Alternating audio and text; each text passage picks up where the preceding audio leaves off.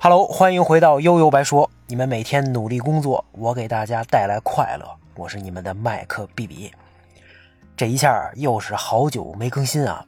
我从年初啊月初啊二月一号出差，到紧跟着春节假期啊带着家里人去海南，结果回来之后又感冒了。这一下折腾啊就是半个多月。那美好的时光呢总是稍纵即逝，对吧？这春节已经过去了啊，我就在这儿，马上就要十五啊元宵节了，在这这儿给大家拜一个非常晚的晚年啊！祝大家呢在二零二四年，哎，咱们就像在这个游戏里选了 Easy 模式，轻轻松松一路切瓜砍菜，或者干脆躺着通关啊！那就算实际可能没那么轻松，那在另外一个平行世界或者多元宇宙里边的自己呢？肯定也有主角光环，哎，能过着完全不一样的人生。那在看《洛基一》和《洛基二》之前啊，我一直都不太喜欢平行宇宙啊，什么这个多元宇宙、平行世界的概念，遇事不决、量子力学，那解释不通、穿越时空，对吧？这梗可能大家都听说过。啊。我是觉得，你但凡加上点平行世界，那就能无底线、无脑瞎编，就特别无聊。啊，不过春节期间呢，看完了《洛基二》，啊，我还是躲不开真香定律。那我觉得啊，《洛基二》还是太好看了。那本来呢，因为年底嘛，特别忙啊，在上一期也说过，再加上出差呀，后来度假都挤在一块儿。那我这这前一段时间在路上或者在宾馆的时间就相对来说比较多，那我就特别需要这种无脑的爆米花电影解压啊，所以就把这个《银河护卫队》一二三。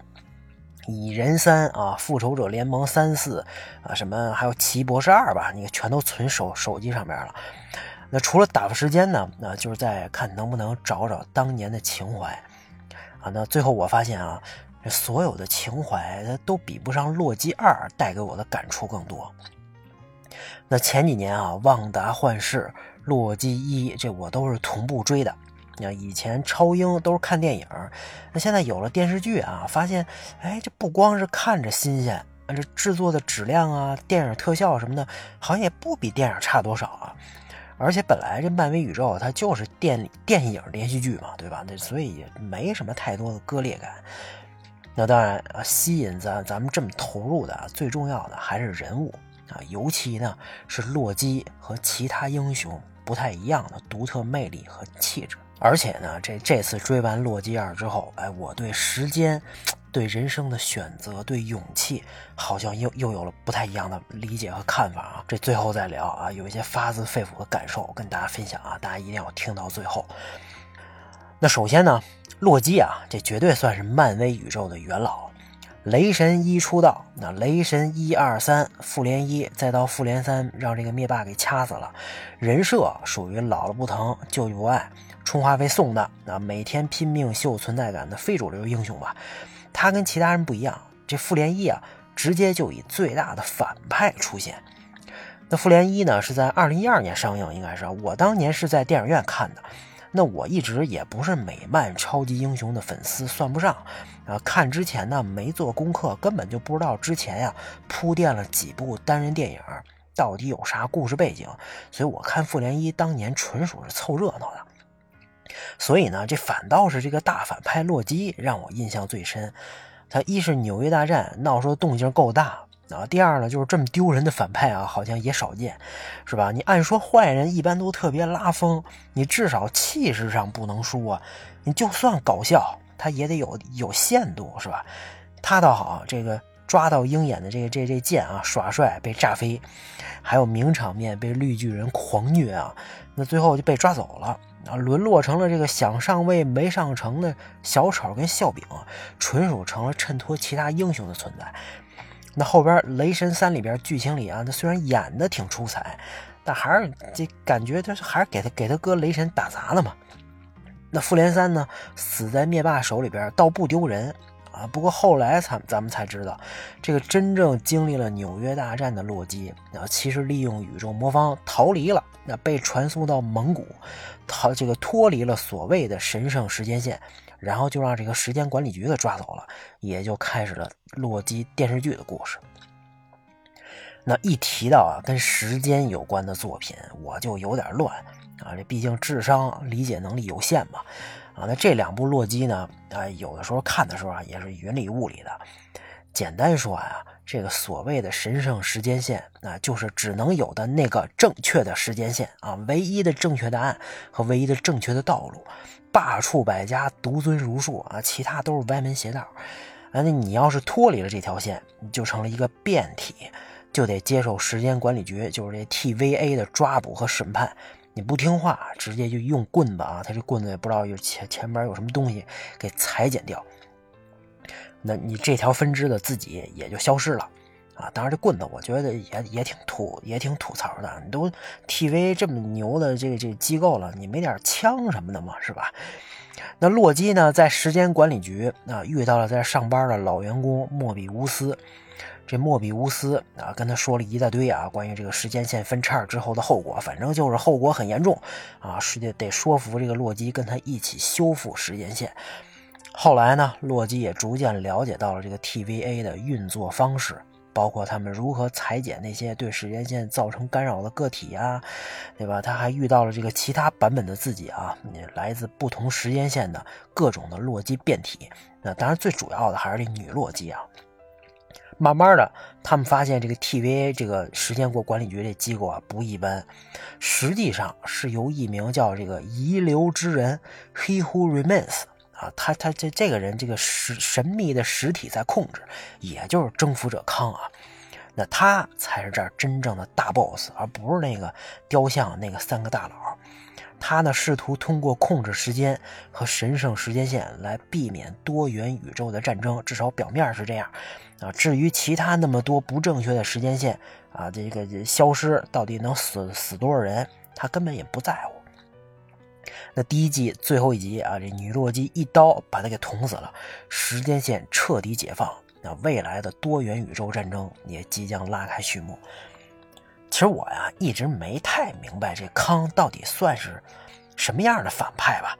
啊，你是算反派肯定没问题啊，但他对其他世界生命漠不关心啊，生灵涂炭，这肯定没得洗，罪大恶极啊。可是他死了之后呢，时间线彻底混乱。啊，未来无数个坑出现祸害世界，这也是真实存在的。毕竟之前这个世界大战已经打过了，对吧？他就是那个幸存者嘛，所以他这举动也属于是他自己阉割他自己，还挺有底线的呀。而且回到一百多年前啊，人家不就是个说话结巴的老实科学家？要不是什么时间小姐，一般这跟那个这这这叫什么啊？就那个女女的法官，那个女的。呃，找他捣乱，那肯定也能为人类社会做出巨大贡献。再说，也是你们当年把这个时间管理局这手册塞给这个小孩康的，对吧？你再加上后来看完《蚁人三》啊，对康这个人，我是真不知道该怎么评价了。甚至我都觉得，不管是洛基还是蚁人，主角团是不是有那么点圣母啊？啊，至少这算两派观点吧，对吧？有人觉得当下的生命，所有世界的生命都值得尊重。啊，你你不能玷污，但未来的大战它就自然不可避免。而之前的大战真实发生过，那还有人说，既然早晚会发生灾难，发生这个混战，那不如现在咱就给控制住，就就让它只有一条路。啊，那那你能说绝对的对和错吗？这两派也真不太好说，是吧？那到了第二季啊，因为时间线的爆炸，我们也看到了在自己这个原本时间线的主角团。比如这个女洛基啊，她就很享受自己在麦麦当劳宇宙打工的生活。她之前呢，因为只能永远生活在世界毁灭前一天，啊，现在能正常体验这个正常的生活，感觉就太满足了，对吧？你第一天到这个麦麦当劳店，直接就看着这些人，他幸福感满满，这什么咱都尝一遍，对吧？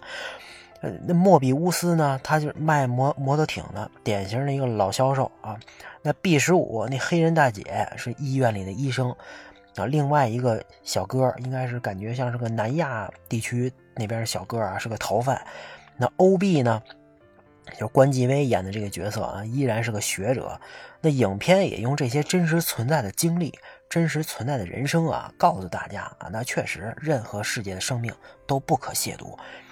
那之前为了避免时间线爆炸，让所有人都活下来，洛基可算是操碎了心头，啊，又是这个从一八几几年找当年的康，啊，又是跟着欧币研究时间，什么这个时间时间纺织机器啊，时间管理机啊，大概这么个机器啊。最逗的是，他竟然用了几个世纪学习各种知识理论，就就就快把这欧币给搞失业了。那为了修复引力啊，不断尝试，不断独挡重来啊。当然，最关键的是他也学会了时间溜脱啊，能穿越不同的时间线。可折腾半天呀，发现根本没用。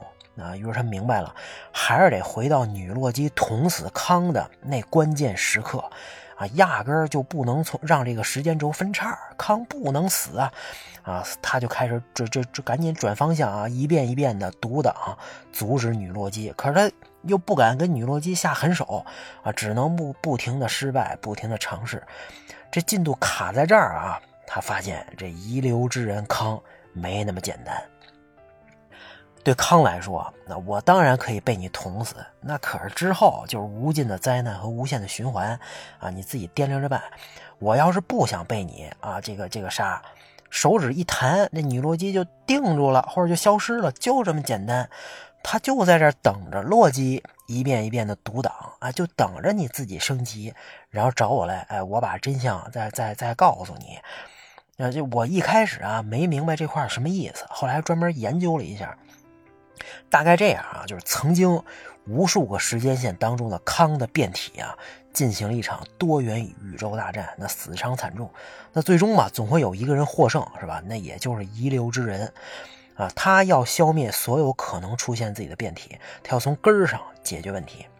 他呢，就把其中的一条时间线给他定为叫神圣时间线，也创建了这个时间管理局 TVA。避免时间分叉，啊，顺便呢从其他分支世界抓来了这个工作人员，洗脑之后在这上班，啊，那他们自己原有的时间线呢肯定就被裁掉了。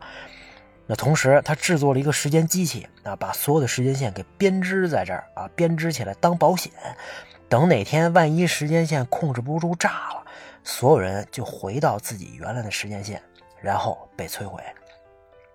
呃，男女洛基杀不杀康也是一样的死局啊！杀了他，时间线不能控制啊，爆炸啊，就会摧毁所有世界的变体啊！所以洛基呢，反倒要尽力尽力保护这个时间编织机啊，而尽力保护时间编织机，那就得确保康不能让女洛基给捅死。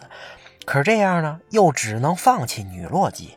对吧？你不放弃女洛基，这这又绕回来了，又是康被捅死，时间编织机爆炸，所有人回到分支，分支这个所有人变面条，对吧？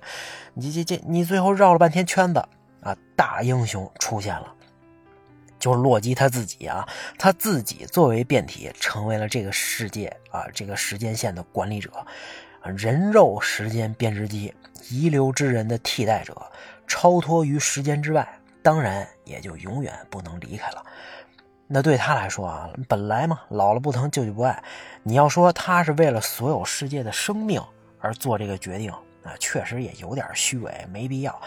但他身边的这群人，TVA 的打工人和朋友啊，这才是他真正难以割舍的。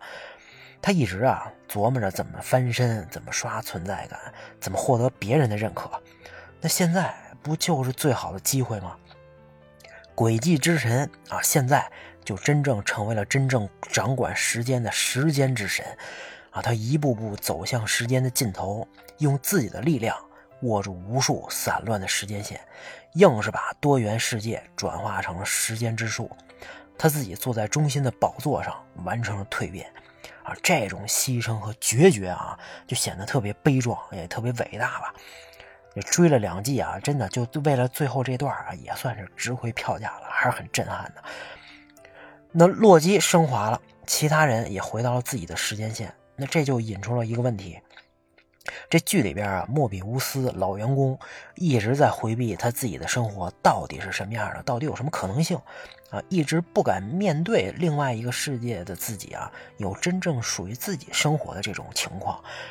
啊，就算他亲眼看到了这个同事一小哥啊，在另外一个世界里当明星，风光无限啊，面对他的质问啊，他也只能选择这个装傻充愣，或者最后恼羞成怒啊，给了他一拳。他呢，没那么多想法，就想在 TVA 上班。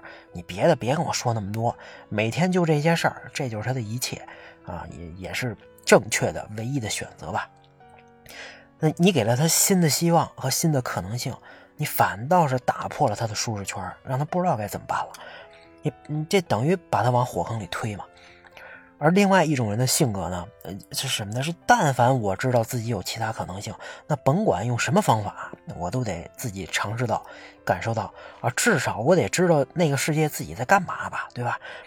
我记得那个彗星来的那夜，女主还得从里边找一个看上去自己最幸福的，是吧？然后自己取代他。那咱们自己其实也差不多，那不同的选择，人生当中不同的选择，就是一条条时间线嘛。也没人知道你选择之后到底有哪些连锁反应，啊，咱们好像永远站在十字路口，面对永远是不确定性的选择。其实吧，你一细想，真有的选啊，真让你纠结，绝对是一种幸福。眼看着时间线越来越少，随着咱们年龄越来越大，甚至最后只剩下眼前这一条路啊，可能才让人更焦虑啊。人呢，都是这样。那小孩的时候，看上去有无数种可能性，啊，都觉得长大了之后能有出息。结果你上小学、上中学，大部分人其实在这个过程当中啊，就已经没什么可选的了，啊，对吧？真正有悟性、真正有天赋啊，又各种因素能集合到一块的天之骄子，啊，天之骄子啊的出身万，那又又又能有几个呢？是吧？呃，然后千军万马走独木桥，高考大学找工作，你混得好，你还能算是步步高升啊。你普通人嘛，那大多数人就是不停的重复啊，为了二两碎银净折腰，一生可可能都是在为家庭奔波，全是眼前的苟且，哪有那么多其他的可能性啊？运气好的，最后能保你退休，家庭美满，婚姻幸福，这个颐养天年，对吧？运气不好的，或者说大多数老百姓，那不是这儿不行，就是那儿有点残缺，哪儿来的那么多 happy ending 啊？我知道啊，一切也不会有什么改变啊，也不会有任何变化。但洛基的最后这段呢，我觉得还是给了我很大的感触和勇气。他选择作为时间之神，守护所有时间线。而咱们这些在在这些时间线里边的人，能不能做得到不顾一切的守护自己所在的时间线和时间线里边的人吗？啊，我们就算没有那么多选择，但能努力活得快乐、活得精彩吗？我不知道大家的答案啊，可能我也不知道我自己的。但毕竟这个呃年龄越大，就越焦虑、越彷徨。但至少洛基啊，这次又给了我点燃了那么一丝火种。啊，让我有想尝试的欲望，啊，又激起了那么哎自己那那块神经啊，这种感觉啊，可能本身就是一个人，就是一个人到中年的男人最稀缺、最珍贵的吧。二零二四啊，咱们能不能努力做自己的时间之神？